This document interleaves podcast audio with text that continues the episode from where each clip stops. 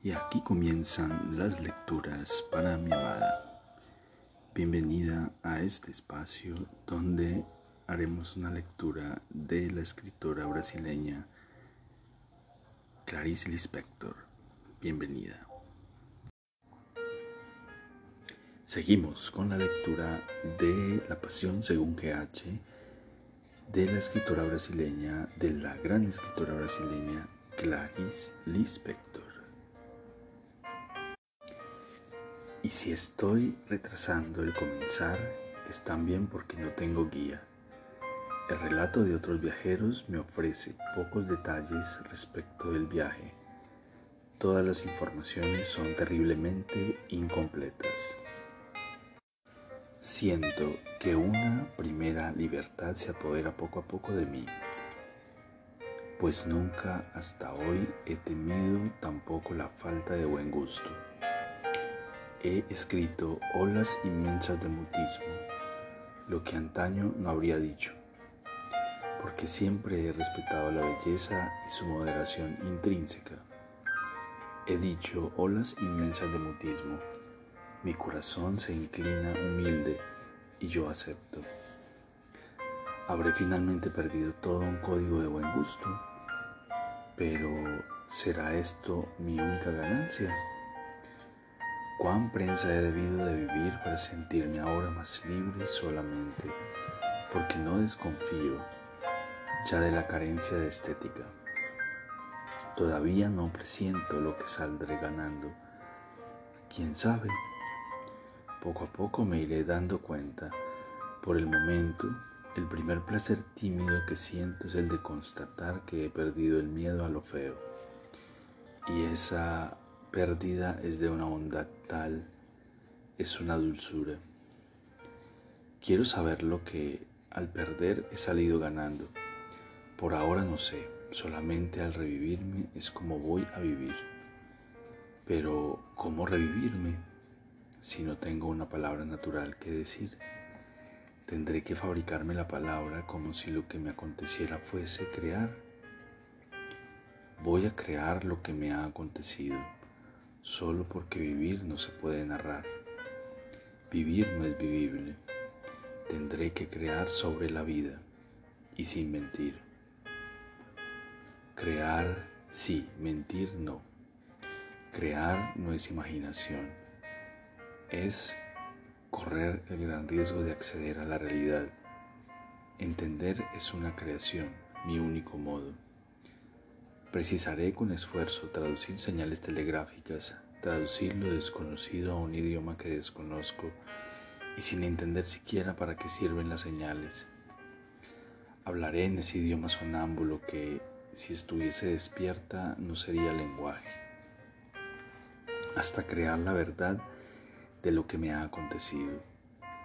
Ah, será más un grafismo que una escritura, pues pretendo más una reproducción que una expresión.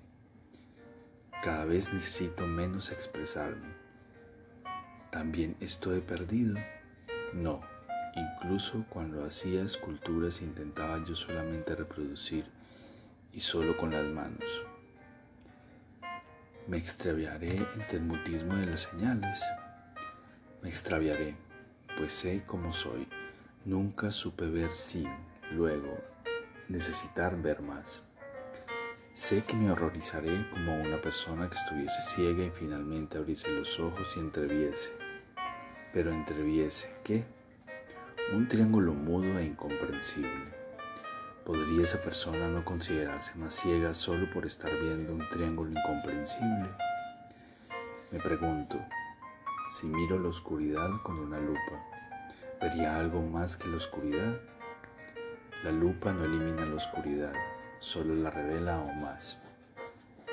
Y si observase la luz con una lupa de golpe vería solamente una luz más intensa. He entrevisto, pero estoy tan ciega como antes porque vislumbré un triángulo incomprensible. A menos que también yo me transforme en el triángulo que reconocerá en el incomprensible triángulo mi propia fuente y repetición estoy ganando tiempo. Sé que todo lo que estoy diciendo es solo para ganar tiempo, para retrasar el momento en que tendré que comenzar a decir, sabiendo que nada más me queda por decir. Estoy aplazando mi silencio. He retrasado toda la vida el silencio, pero ahora, por desprecio a la palabra, tal vez pueda por fin comenzar a hablar. Las señales telegráficas, el mundo erizado de antenas y yo captando la señal. Solo podré hacer la transcripción fonética. Hace tres mil años me extravié y lo que ha quedado son fragmentos fonéticos de mí. Estoy más ciega que antes. He visto, es verdad, he visto, y me ha asustado la verdad desnuda de un modo cuyo mayor horror es que está tan vivo que para admitir que estoy tan viva como Él, y mi peor descubrimiento es que estoy tan viva como Él, tendré que elevar mi conciencia de vida exterior hasta el punto de atentar contra mi propia vida. Para mi sólida moralidad de antaño, mi moralidad era el deseo de entender, y como no entendía, arreglaba las cosas. Solo de ayer acá he descubierto que siempre he sido profundamente moral. Solo admitía la finalidad. Para mi sólida moralidad de antaño, el haber descubierto que estoy tan crudamente viva como esa cruda luz que ayer aprendí a conocer, para aquella moralidad mía la gloria terrible de estar viva es el horror. Antes vivía yo en un mundo humanizado, pero lo puramente vivo ha destruido la moralidad que yo tenía. Es que un mundo totalmente vivo tiene la fuerza de un infierno. Es que un mundo totalmente vivo tiene la fuerza de un infierno. Ayer por la mañana cuando pasé del salón a la habitación de la criada, nada me hacía suponer que estaba a un paso de descubrir un imperio. A un paso de mí, mi lucha más elemental por la vida más primaria iba a comenzar con la tranquila ferocidad devoradora de los animales del desierto. Iba a encaramarme en mí con un modo de vida tan elemental que estaba cercano a lo inanimado. Mientras tanto, Ningún gesto mío indicaba que yo, con los labios secos por la sed, iba a existir. Solo después me vendría a la mente una frase antigua que se grabó engañosamente hace años en mi memoria. Apenas el subtítulo de un capítulo en una revista y que terminé por no leer. Perdida en el infierno abrasador de un cañón una mujer lucha desesperadamente por la vida. Nada me hacía suponer hacia dónde iba yo, pero es que nunca he sido capaz de percibir las cosas en movimiento. Siempre que llegaban a un ápice, me parecía con sorpresa una ruptura, explosión de los instantes, con fecha y no la continuación de una interrupción. Aquella mañana, antes de entrar en la habitación, ¿Qué era yo? Era lo que los demás siempre me habían visto ser. Y así me conocía yo. No supe decir lo que era, pero al menos quiero acordarme qué estaba haciendo yo.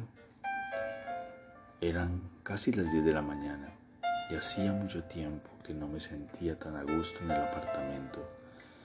El día anterior, la criada se había despedido el que nadie hablara, caminara o pudiera provocar acontecimientos resaltaba aún más el silencio de esta casa donde vivo casi lujosamente.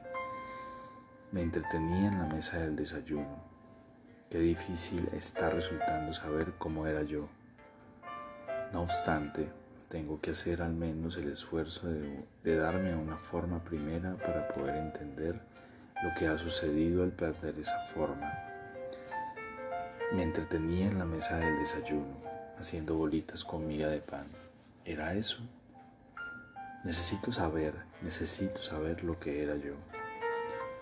Yo era esto.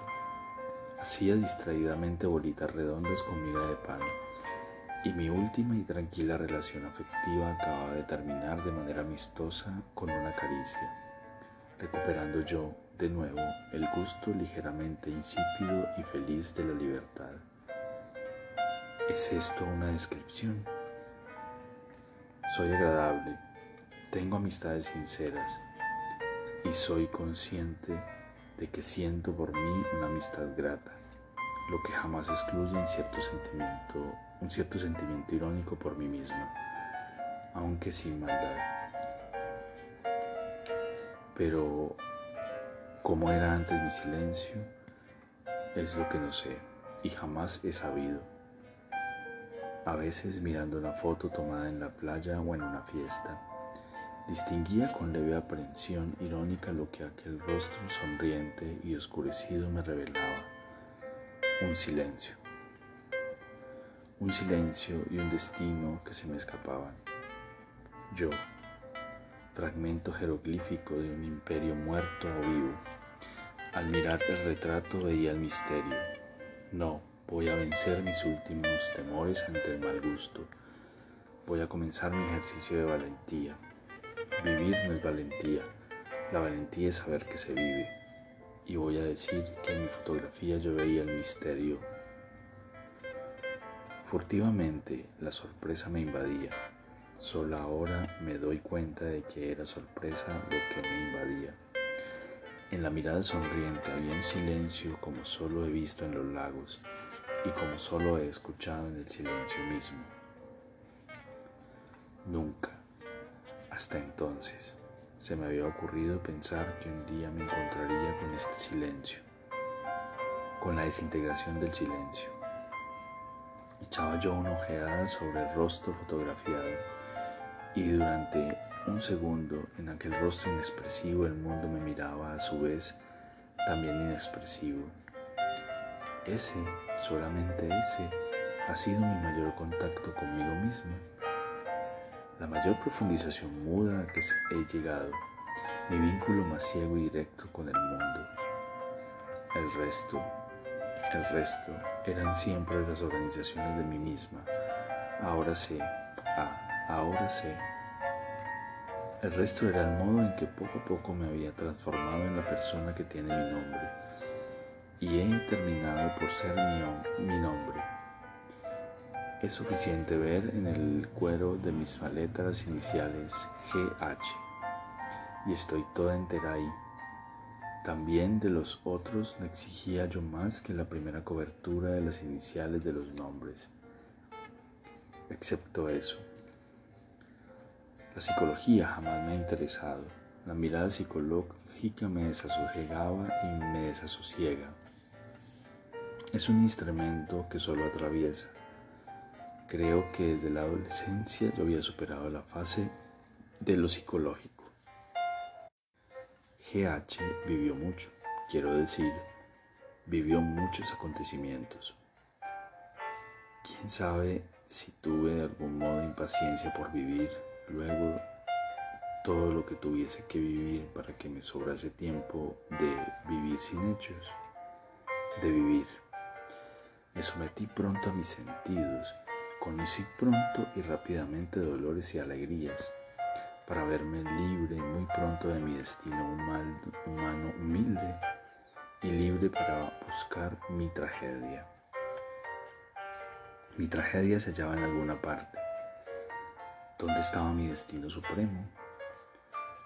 Uno que no fuese más que el embrollo de mi vida, la tragedia, que es la aventura suprema, nunca se ha realizado en mí. Solo conocía yo mi destino personal y es lo que deseaba. A mi alrededor extiendo la tranquilidad que procede de llegar a un grado de, de realización hasta el punto de ser GH incluso en las maletas. También para mí denominaba vida interior he asumido, sin sentir mi reputación, me trató como las personas me tratan, soy aquello que los demás ven de mí. Cuando me hallaba sola no se producía un desfundamiento, tenía solamente un grado menos de lo que era, yo era como los demás. Y eso ha sido siempre mi natural y mi salud y mi especie de belleza. Solo mis retratos son los que fotografiaban un abismo, un abismo, un abismo de nada, solo esa cosa grande y vacía, un abismo. Y aquí terminan las lecturas para mi amada. Espero este capítulo haya sido de tu agrado. Te amo, te amo con todo mi ser, todo mi corazón.